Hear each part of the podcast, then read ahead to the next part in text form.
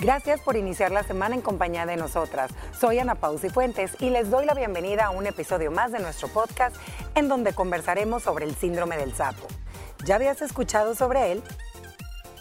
Bueno, lo más seguro es que pocos han escuchado sobre este concepto relacionado con nuestro comportamiento, pues al buscar el término en internet, fíjense que lo primero que encontré yo fue información médica sobre algún padecimiento o consumo de sustancias alucinógenas. No va por ahí. Así que yo lo vi por primera vez en una publicación de Instagram de la señora Laura Rojas Marcos. Ella es doctora en psicología clínica y salud, terapeuta, investigadora y escritora. Y la verdad, niñas, me interesó muchísimo y pensé que sería bueno tocar este tema en la mesa, pues se refiere a actitudes y comportamientos bien comunes que todos podemos tener en las relaciones, pero que pueden ser especialmente perjudiciales cuando predominan en el ambiente laboral.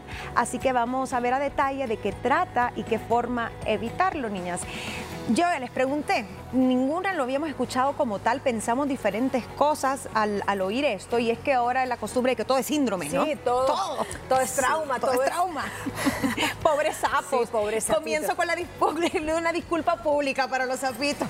Mira, yo al principio cuando vi el, tema que nos los habían dado pensé que tenía que ver algo con el síndrome de eh, besar los sapos como que no te llega el hombre correcto a tu vida. Eso pensé que era. Siempre los sapitos lo negativo.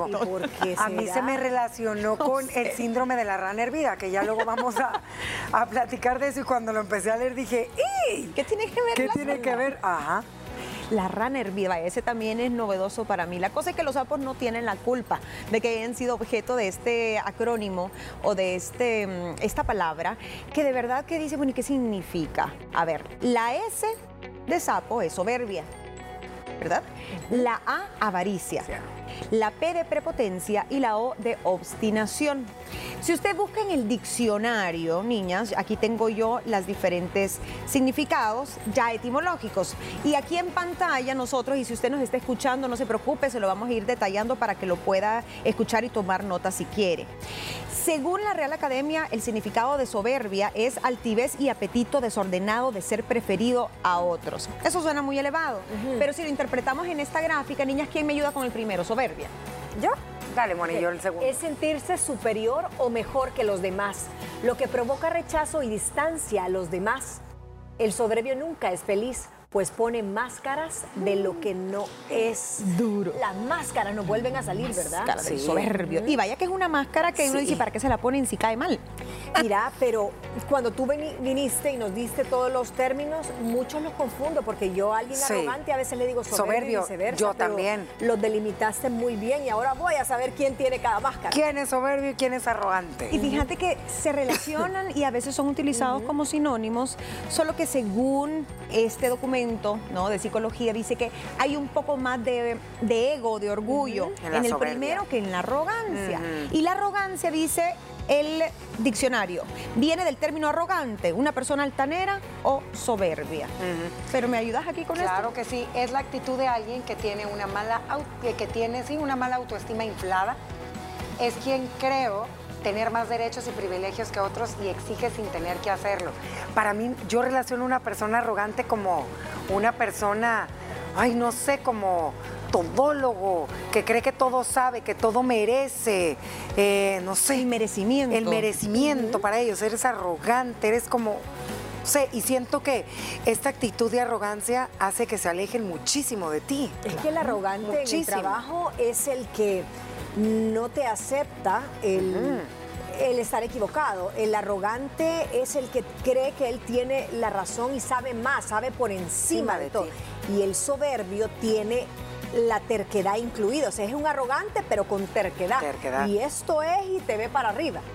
Sí, se parecen mucho. Son hermanos, son hermanos. fíjate que los mezclo no Sí, porque un soberbio va a ser arrogante y el arrogante es soberbio. Entonces, puede que tenga ambas características, pero ¿qué pasa con la prepotencia? Y dicen que a veces puede ser la causa de los anteriores o una consecuencia de los otros. O sea que todo puede nacer de la prepotencia. Y la prepotencia, según diccionario, es el ejercicio de un poder que es muy grande o superior al de otro, en especial cuando se hace de manera abusiva. Y si lo queremos desglosar ya en el campo de las relaciones, es la actitud de quien quiere imponer su poder o su autoridad sobre otros para sacar un provecho y siempre lo hace abusando de su autoridad. Tal como lo dice Tirano, el, prefijo, ¿verdad? Prepotencia, o sea, antecede lo que, lo que prevalece, lo que está antes de todo es su poder. Él ejerce su poder antes que todo. Es la fuerza. Y no relacionan altaneros como... También. Ah, sí. ¿Verdad? Para mí es mandón, pero en una mala manera. Una persona que impone autoridad porque sí, aunque le cueste a alguien, le pase una factura a alguien a nivel moral, a nivel de autoestima, no importa, se hace así, aunque sangre. Anticipa, o sea, su poder va por encima, de todo. Así es. Y por último, la obstinación, que es pertinacia, por, porfía o terquedad, Moni. Ay, es que mira, el soberbio es obstinado, también el arrogante es obstinado. Es aquella persona bastante terca, la que siempre encierra, terca la que siempre se encierra en su propia opinión, no escucha ni atiende las ideas de otros. Alguien encerrado en sí mismo.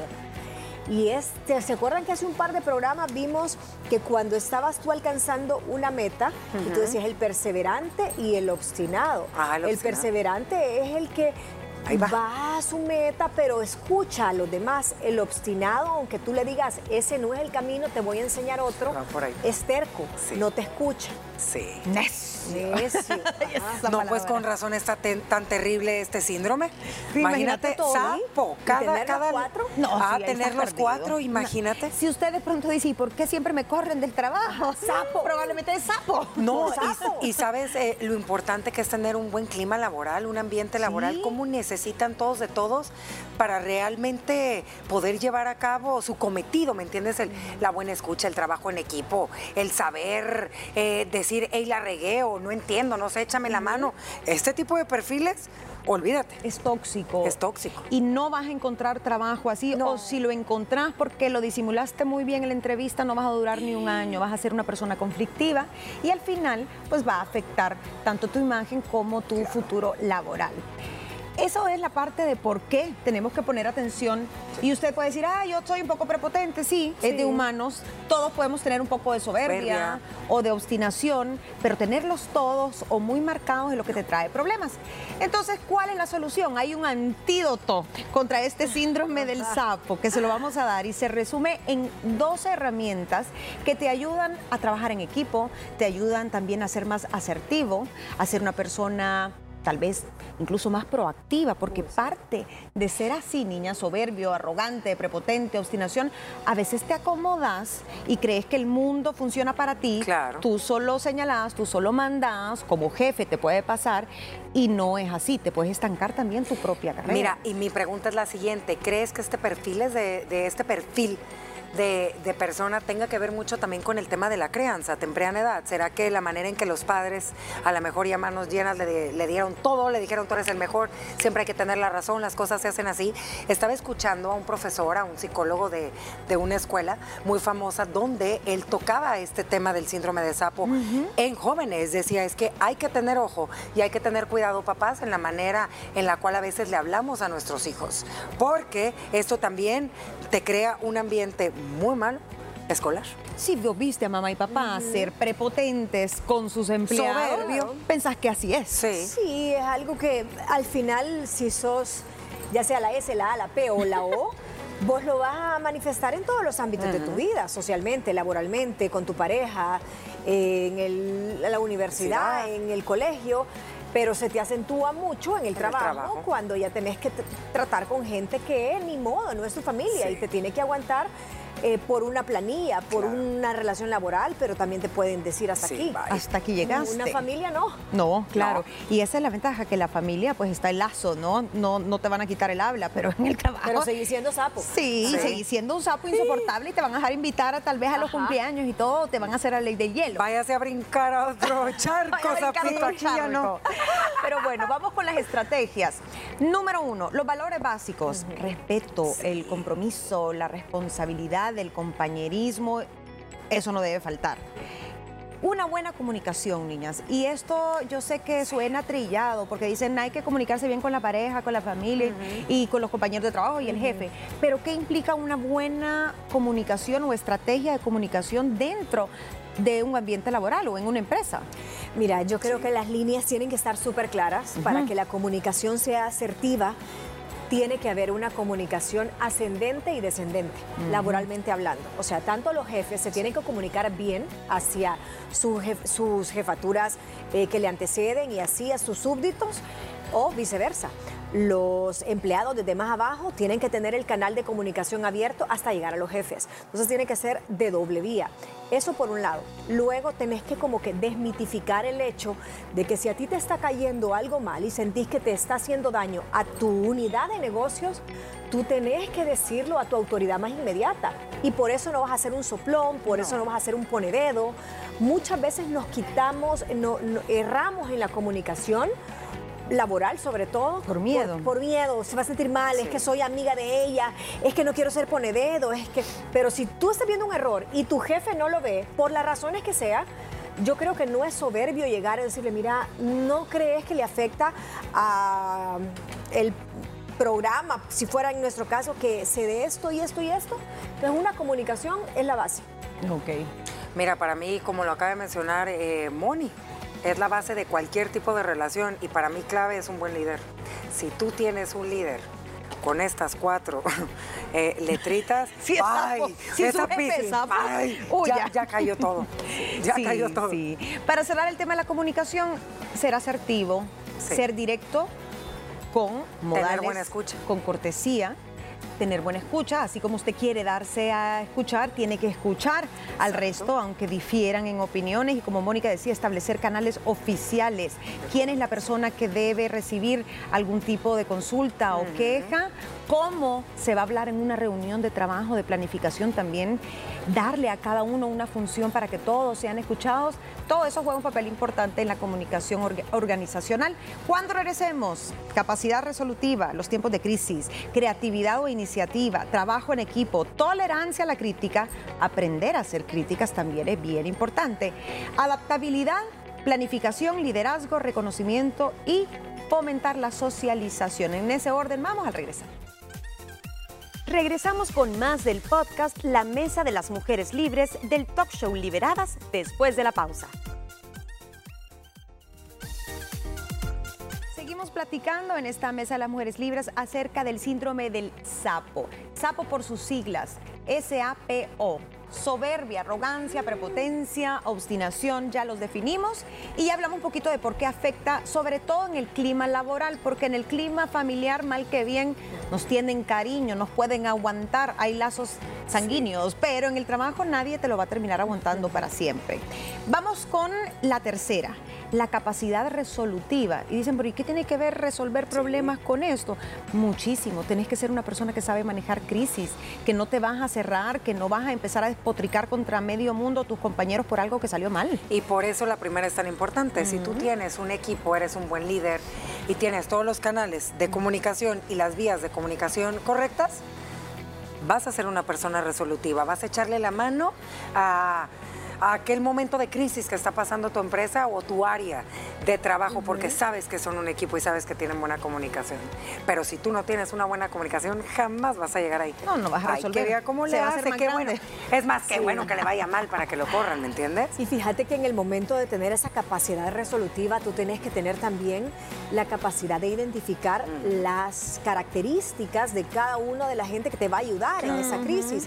Porque hay unas personas que son ejecutoras. Que son operativas, que son venir y traer, y hay otras que solo son planificadoras, pero no pueden ejecutar, se traban, se quedan como punches así. y no quiere decir que esté malo, es que en toda crisis tú necesitas un grupo multitasking. Claro. Necesitas el que es ágil, el que tiene los contactos, necesitas el que planee, el racional, el impulsivo, una mezcla, un crisol con todo eso. Pero tu, tu misión es saber ¿Cómo lo vas a hacer? Con cada una de las características. Y hay líderes que no saben delegar. Hay líderes que son sapos porque son soberbios, son arrogantes, son prepotentes. Yo voy a estar al cargo de todo. Ahí les aviso, pero yo voy a resolver todo.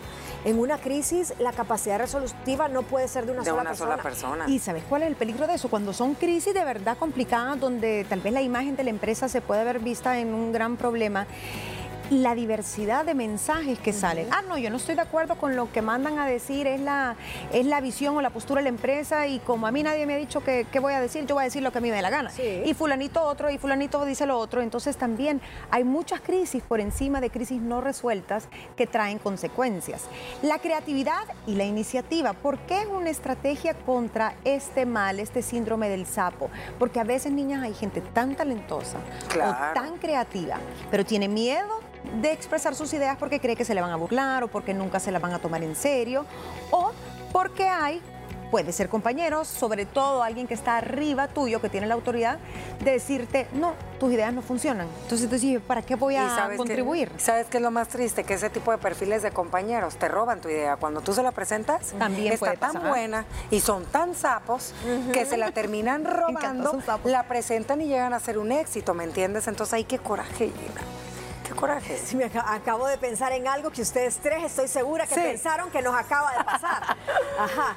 Pero sí estoy, estoy de acuerdo. Yo creo que el, el tema de la creatividad tiene mucho que ver con aplicar técnicas, aplicar estrategias que tal vez a ti no te suenan en tu cabeza y tú decís, mm, no, pero es que le voy a dar una oportunidad. Claro, te vas al background de esa persona, a ver si ha sido exitoso en lo que se ha propuesto o, que, o referencias, pero sí hay que ser abierto, pues dejar a, un lado la soberbia y la arrogancia para eh, escuchar bien otra gente que tiene creatividad, sobre todo cuando es un tema generacional. Era lo que te iba a decir. Creo que lo que suele suceder mucho ahorita y se está rompiendo ya este patrón es eso, lo que tú mencionas, Moni.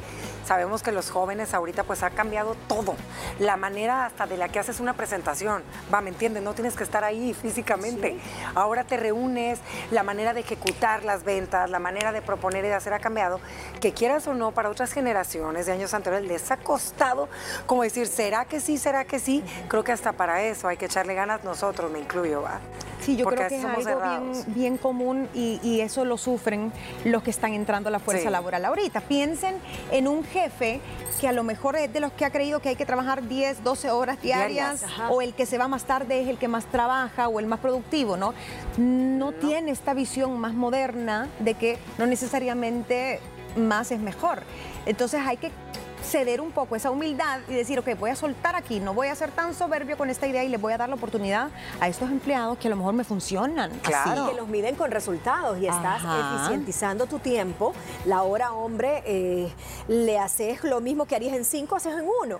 Entonces eso es muy difícil en generaciones que están acostumbradas a que marques tarjeta, al clásico descuento si llegaste media hora tarde y aunque tú en ventas seas el mejor, pero no, es que tenés que venir aquí, tocar base a la oficina, pero es que mire, fíjense que tengo una venta que la voy a cerrar a las 7 de la... No, tenés que venir aquí, de aquí te vamos a descentralizar todo, porque así se acostumbra. Claro. Muy cuadrados, ¿no?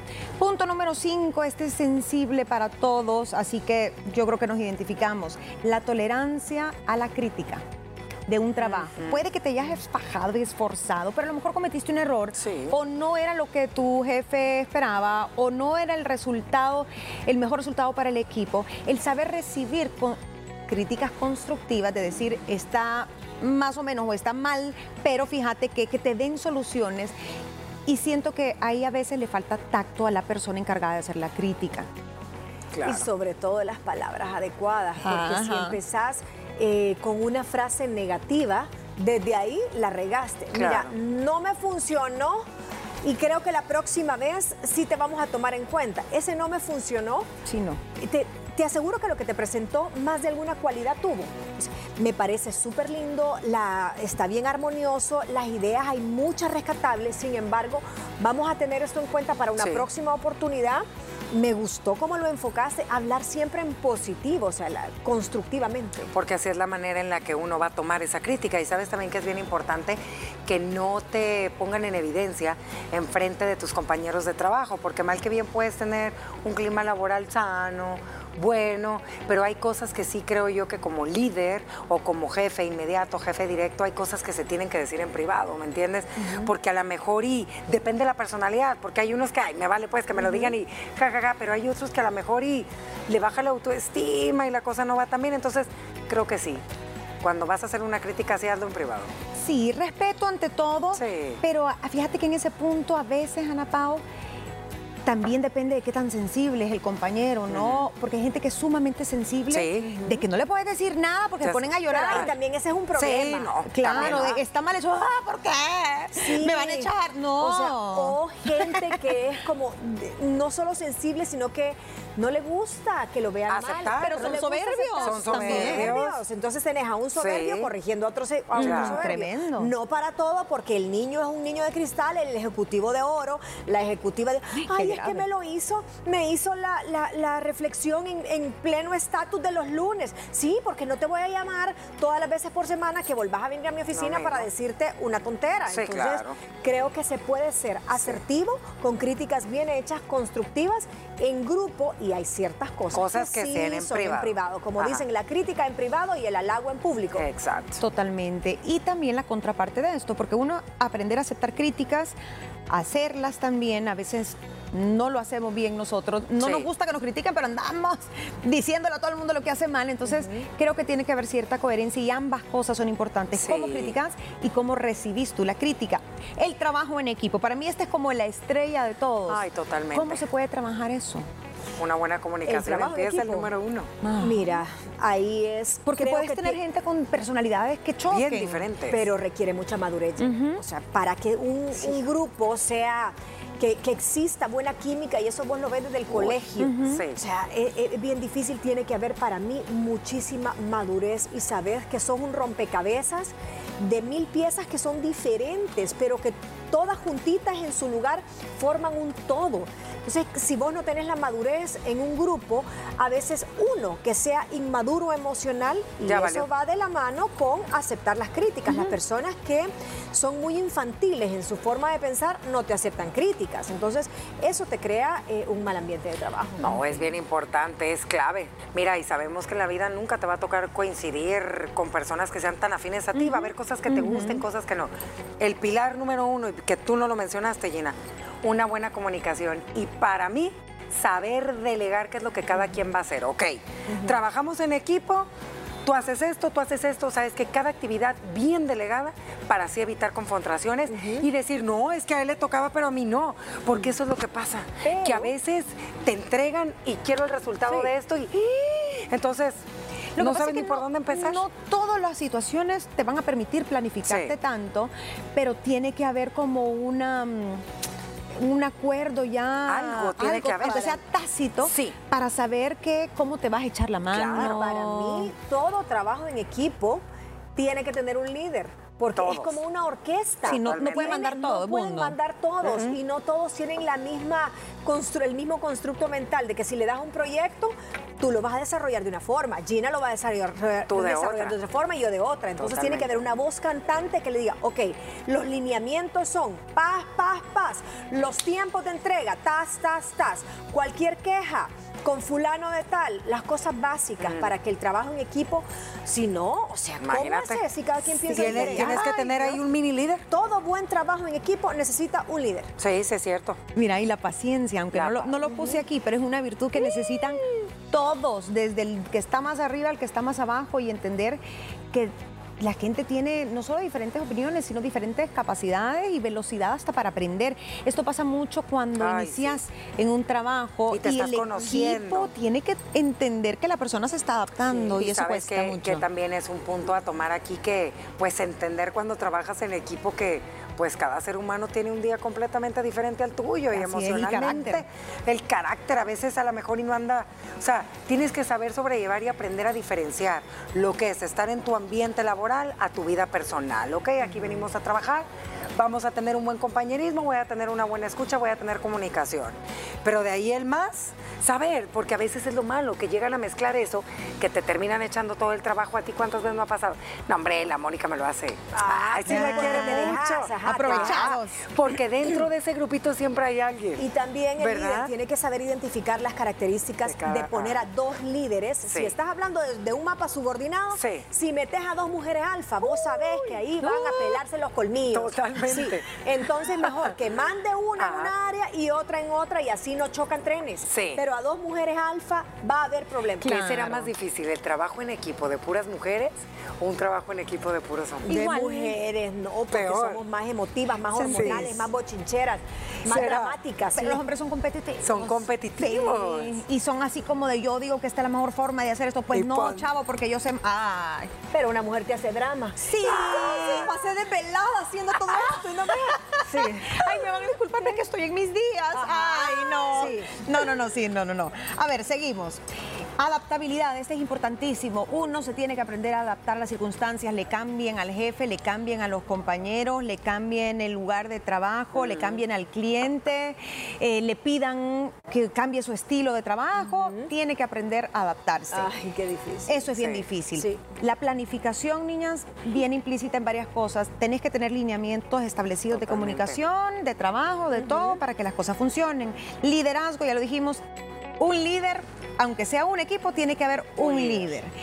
El reconocimiento, niñas, qué importante es y no lo quiero dejar de fuera. No, no, no. No, es que mira, nadie trabaja para el cura, ¿verdad? A todos les gusta esa palmadita, a todos les gusta. Que te digan, que está bien, que te validen que vas por buen camino, que sintas que el esfuerzo, y no es que sea un tema de autoestima baja, ay, no, esta por un trabajito que presenta ya quiere que le anden dando una medalla. No, es que creo que el, ser humano trabaja su cerebro con base a respuesta, estímulo y agradecimiento. Y recompensa, ¿me entiendes? El decirte, hoy me siento muy satisfecho con tu trabajo, lo has hecho muy bien.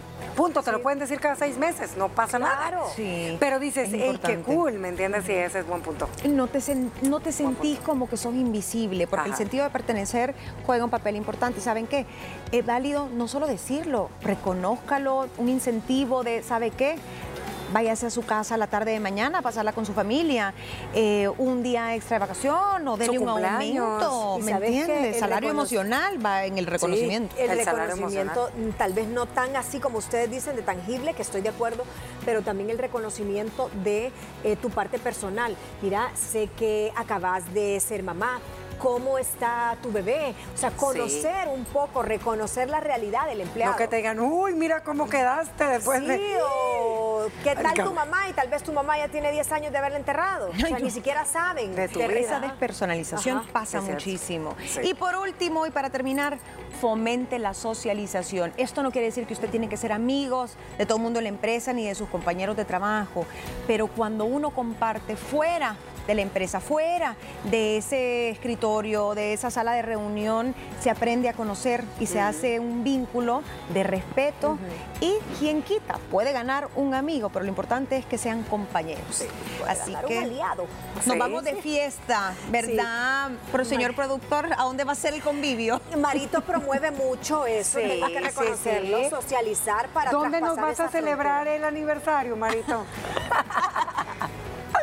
Ya vamos a ver, si una comidita de vez en cuando o incluso si no pueden salir de la oficina, buscar un espacio donde puedan un jardín, una terraza y comer, compartir juntos, lleven lonchera, pero sí. esa parte humaniza mucho al equipo. Con esto terminamos el tema de hoy, síndrome del sapo y cómo evitarlo, cómo no caer en él, lo puedes escuchar en nuestro podcast de la Mesa de las Mujeres Libres. Habías escuchado sin duda alguna, hoy aprendimos un poco más en nuestra plática. Recuerda que puedes sintonizar nuestro programa de lunes a viernes a través de la señal de Canal 6 a las 12 del mediodía.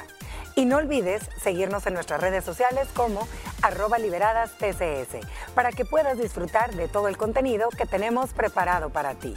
En nuestra próxima entrega platicaremos sobre cómo tratar a los hijos de mi pareja. No te lo pierdas.